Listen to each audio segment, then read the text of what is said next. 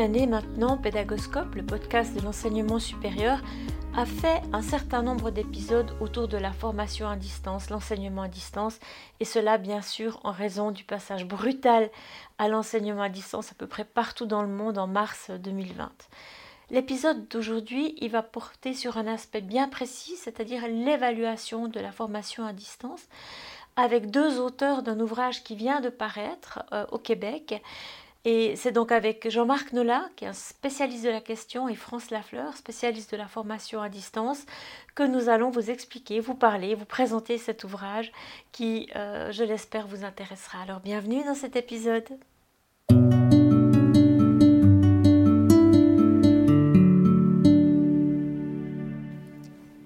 Alors aujourd'hui, je suis vraiment très heureuse donc d'accueillir nos deux collègues et amis québécois, France Lafleur et Jean-Marc Nola, tous deux experts en formation à distance, avec peut-être un focus plus évaluation à distance pour le professeur Jean-Marc Nola, à qui je vais demander en premier ce, que c'est pour lui en fait la formation à distance et, comment s'intègre l'évaluation dans la formation à distance. Oui, euh, merci beaucoup Ariane pour cette question. Euh, c'est une très belle question.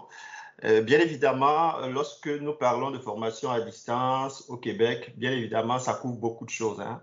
Euh, et d'ailleurs, euh, moi, généralement, que je ne parle pas de la formation à distance, je parle des formations à distance.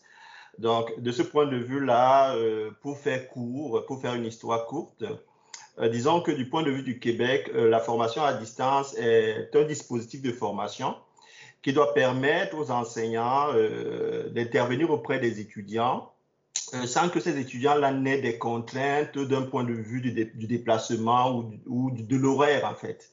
Donc, on va offrir des formations, on va offrir de l'enseignement à distance avec l'idée que les étudiants ont une certaine flexibilité.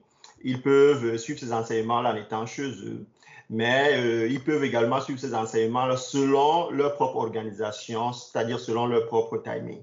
Donc, euh, c'est un peu ça la logique ou l'esprit de la formation à distance au Québec. Bon, pour mieux comprendre euh, cette orientation de la formation à distance au Québec, il faut euh, voir aussi le contexte dans lequel euh, la formation à distance est développée. La formation à distance se développe parce que le Québec, c'est un, un gros, gros, gros, gros pays. Donc, il fallait aller chercher des étudiants en région. Donc, euh, ça, c'est, ça, il fallait résoudre cette première problématique-là.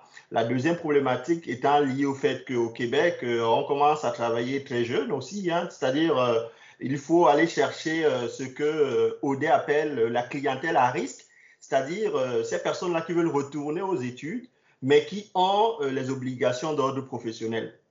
Donc, la formation à distance va apparaître pour répondre aux besoins euh, de, ces personnes-là. Mais fondamentalement aussi, disons qu'avec l'arrivée des technologies du numérique, qui modifient, qui modifient ce qu'on va appeler les conditions anthropologiques des êtres humains, euh, que ce soit au Québec ou dans le monde, de façon générale. Les gens veulent être euh, libres dans ce qu'ils prennent comme formation.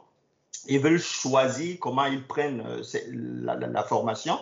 Donc, la formation à distance est comme un dispositif qui va comme s'adapter à toutes ces exigences-là qui viennent du côté des, étudiants, mais qui sont également imposées par un contexte socio-économique, par un contexte géographique. Donc, euh, l'esprit de la formation à distance, c'est vraiment ça, autonomiser l'apprenant euh, dans ses apprentissages. Et euh, pour réaliser ça, donc, je vais te laisser y aller parce que quand je commence à développer là-dessus, je ne m'arrête pas. Ouais. Merci Jean-Marc pour ces précisions, notamment en ce qui concerne le développement de l'autonomie des apprenants grâce à, la formation à distance. Alors avant de vous redonner la parole, j'aimerais maintenant poser une question à France Lafleur, qui est une grande experte de la formation à distance, puisqu'elle la pratique depuis près de 30 ans, m'a-t-elle dit. Et j'aimerais lui poser la question suivante. France, depuis une année, on est bien sûr passé à l'enseignement à distance de manière généralisée sur la planète. Est-ce que vous, voyez une différence dans l'évaluation à distance depuis, euh, depuis la qui vient de s'écouler? En fait, je trouve ça très important de préciser qu'il y a une complémentarité d'expertise entre ceux qui, ont déjà développé là, euh, au niveau de la formation à distance et ceux qui travaillent en évaluation à distance. Pour moi, je considère très important de dire que c'est en fait l'interdisciplinarité parce qu'on comprend bien que, en fait, c'est un nouveau champ de la formation à distance qui s'installe dans les départements, dans les facultés. Et, c'est là où il y a, je dirais, la, la, frontière entre les deux champs, mais au contraire, c'est pas une frontière, c'est là où on est ouvert et il importe ici d'avoir une ouverture d'esprit pour l'interdisciplinarité. Donc, je le vois comme une complémentarité d'expertise entre la formation à distance et l'évaluation à distance. Donc, euh, voilà, d'entrée de jeu. Euh, Intéressant. Donc la formation à distance est un nouveau champ et il y a une complémentarité d'expertise interdisciplinaire entre la formation à distance et l'évaluation de la formation à distance. Alors puisqu'on a la chance d'avoir un expert de, l'évaluation à distance parmi nous, eh bien on aimerait l'entendre nous parler des, pièges à éviter, des, risques. Euh, finalement, qu'est-ce qu'on doit savoir de l'évaluation dans la formation à distance? À vous la parole, Jean-Marc. Ben, juste pour dire que je suis très d'accord avec ce que euh, ma collègue France Lafleur soulève euh, au sujet de l'évaluation et de la formation à distance. Les, deux sont consubstantiellement liés. Là. Donc, euh, on ne peut pas faire l'enseignement sans évaluer, on ne peut pas évaluer sans enseigner, c'est lié. Et dans le cas de mes propres travaux, là, on voit très bien que c'est en fonction de ce que les enseignants conçoivent comme étant leur posture en enseignement qui vont définir leur évaluation en aval. Bon, pour répondre à votre question, disons que euh, l'évaluation à distance, euh, euh, comme France l'a dit, c'est quelque chose d'assez particulier, c'est nouveau. Pourquoi? Parce qu'avec la pandémie, c'est là où on commence à, se poser ces différentes questions-là. je te dirais globalement que la, spécificité de l'évaluation à distance, bien évidemment parce qu'elle se fait à distance, cette évaluation-là, elle ne se fait pas en présentiel. À partir du moment où une évaluation se fait à distance, la première préoccupation des enseignants, c'est comment contrer le plagiat. Donc, comment contrer les, fraudes, les plagiats étudiants, etc.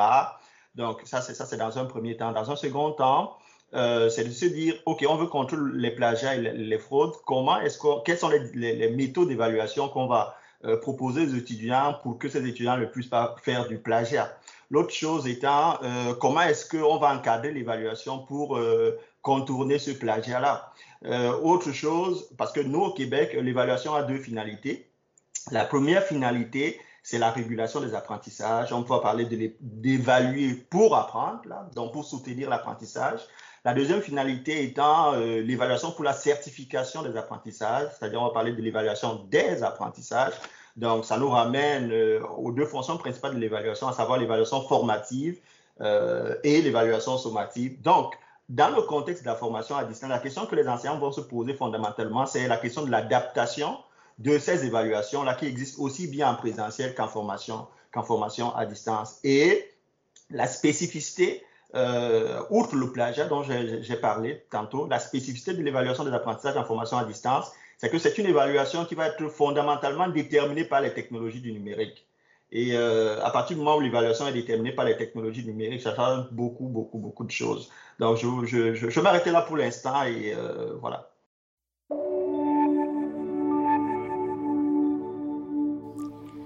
Il y a quelque temps de cela, Pédagoscope a interviewé un étudiant en sciences économiques au niveau bachelor qui nous expliquait combien il était facile de tricher dans l'évaluation à distance. il nous disait, mais en fait, on triche tous. Il y a peut-être un 10% et encore qui ne triche jamais. C'est tellement facile. On développe des canaux parallèles, comme par exemple des groupes de discussion sur des applications comme WhatsApp, Telegram, Messenger. Puis on se parle, même s'il y a du proctoring, même si on est filmé pendant qu'on fait l'examen. Et, pour nous, c'est vraiment très facile de tricher. Et donc, comme on a des conditions d'études difficiles, on ne se gêne pas de tricher. Alors voilà, beaucoup d'enseignants nous écoutent. Est-ce que vous avez des conseils à leur donner pour finalement éviter que les étudiants puissent développer des stratégies et pour qu'on puisse vraiment évaluer leurs compétences à un juste niveau avec un regard objectif Bon, ok. Moi, je vais donner un conseil, je vais donner des conseils un peu généraux. Donc, euh, vous, allez, vous allez me le permettre là. Bon. Euh, donc, euh, conseil général, pourquoi? Parce que, en fait, moi, je, préfère qu'on regarde des choses d'un point de vue macro. Pourquoi macro? Ben, Parce que, ah, je dirais pas erreur, mais je dirais le premier glissement, voilà, je, dirais ça comme ça, qu'on observe le plus souvent, c'est que lorsqu'on lorsqu'on écoute les enseignants, quand ils parlent de l'évaluation en formation à distance, ils réduisent les évaluations aux examens. Donc, euh, en formation à distance, on peut faire les examens, mais les recherches montrent que euh, les examens ne sont pas une modalité, ne constituent pas une modalité d'évaluation réaliste en formation à distance. Donc, euh, parce que l'instrumentation des examens, c'est lourd, euh, parce qu'il va falloir euh, contrôler ces examens, euh, parce que lorsqu'on fait des examens en ligne, l'enseignant n'a pas le contrôle du rapport de l'étudiant à la plateforme. Il y a beaucoup d'autres problématiques qui vont émerger. Donc, pour résoudre ce problème de changement de paradigme, moi j'appelle ça comme ça, et pour répondre à votre préoccupation, moi, je, dirais qu'il faudrait que les enseignants pensent à être ingénieux lorsqu'ils proposent des évaluations en, formation à distance. Être ingénieux implique quoi? Être ingénieux veut dire qu'il faut euh, déjà se dire qu'on a un enseignement supérieur. Et dans un contexte comme celui de l'enseignement supérieur, on, pourra aussi discuter des autres ordres d'enseignement plus tard. L'évaluation vise fondamentalement les productions complexes. Donc, à partir du moment où l'évaluation vise les productions complexes, il est question beaucoup plus de proposer aux étudiants euh, des, problématiques ou des questions d'évaluation qui, vont qui vont les amener à créer, qui vont les amener à, personnaliser leurs réponses, qui vont les amener à élaborer, à construire ce qu'ils fournissent comme euh, réponse aux, évaluations. À partir du moment où on personnalise les évaluations, je, prends un exemple hein, pour qu'on qu se comprenne bien. Si vous donnez des, des, des, des, mises en situation aux étudiants, si vous leur donnez des cas, ben, ça leur permet de répondre et de traiter euh, ces évaluations-là de leur propre point de vue et ça permet de limiter, de limiter le plagiat et la collaboration illicite. Merci Jean-Marc pour cette réponse très complète. Est-ce que peut-être France a quelque chose à ajouter? Oui, je peux compléter. En fait, quand j'entends euh, Jean-Marc nommer que les enseignants doivent être ingénieux, tout ça, pour moi, c'est important de nommer qu'on doit varier les modalités. Euh, c'est aussi important d'aller vers, en, en, contexte de formation à distance, on doit intégrer un ensemble d'outils techno, te, technologiques. Donc, d'où l'arrivée de, différentes façons d'évaluer. Euh, entre autres, c'est ça, dans l'ouvrage que nous avons produit, euh, Jean-Marc et moi, là, avec Ghislain Sanson d'ailleurs, euh, dans l'ouvrage, j'ai présenté un article que j'ai écrit avec Pierre-Alexandre Doré qui parle, entre autres, de l'utilisation de la réalité virtuelle comme un outil qui peut nous servir justement à, évaluer différemment. Alors, dans le fond, la réalité virtuelle, ce qu'elle nous permet de faire, c'est un terme englobant qui regroupe un ensemble de logiciels puis qui vise à immerger l'apprenant dans un environnement numérique.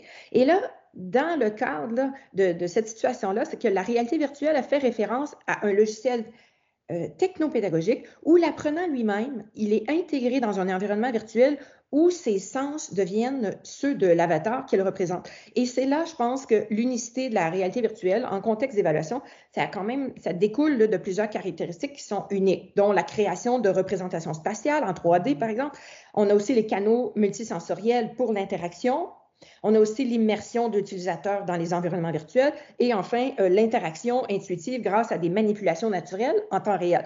Donc tout ça, je pense que c'est un avancement en étant ouvert à de nouveaux outils qu'on peut intégrer justement dans notre alignement que je, dirais le réalignement euh, pédagogique. Je dis réellement réalignement pédagogique parce que justement, on a eu à plonger et à s'adapter en plein milieu d'une formation, durant la pandémie, on a dû se réajuster en plein milieu d'un cours. Alors, c'est pour ça que je nomme le réalignement pédagogique, euh, dans lequel on a pu euh, utiliser les technologies numériques pour que la voie euh, s'élargisse dans les éléments d'évaluation. Je profite euh, de l'occasion pour rappeler aux auditeurs qu'il y a toujours une page internet qui est associée à chaque épisode et bien sûr que je vous donnerai les références de cet ouvrage qui vient de paraître euh, au Québec et qui va être disponible très, très prochainement, peut-être qu'il est même déjà en Europe euh, et puis dans lequel eh bien vraiment on parle de formation à distance et notamment de ce chapitre sur la réalité augmentée pour l'évaluation. C'est vraiment passionnant à lire et je vous encourage à vous le procurer. Voilà, le temps passe vite en votre compagnie, on arrive déjà à la fin de l'épisode. Alors, euh, le mot de la fin, peut-être d'abord vous, Jean-Marc? Mais moi, je dirais tout simplement qu'il euh, faut savoir qu'en formation à distance, le rapport au savoir change complètement. Le rapport à l'autre change complètement. Le rapport au temps change complètement. C'est la technologie qui apporte ces modifications-là. Donc, à partir de ce moment-là, euh, comme ma collègue France Lafleur le disait tantôt, il faut réaligner les évaluations. Moi, je parle davantage de, d'alignement élargi euh, dans le cadre de mes travaux. Donc, euh, ce que les enseignants pourraient se dire, c'est que la formation à distance ouvre un boulevard, ouvre une multiplicité, donne, accès à une multiplicité d'opportunités qu'il faut saisir. Bien évidemment, pour saisir ces opportunités-là, il faut faire preuve soi-même d'ouverture, et euh, c'est comme ça qu'on s'adapte au changement. Voilà. Merci. Et France?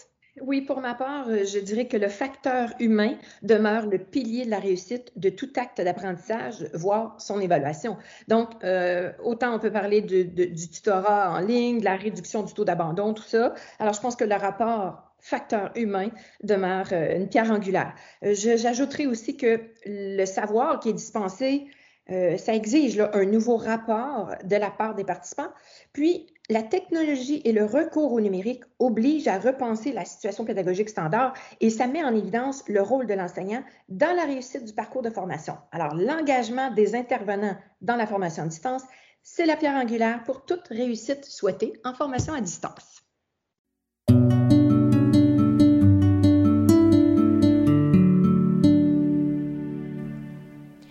Quel beau mot de la fin.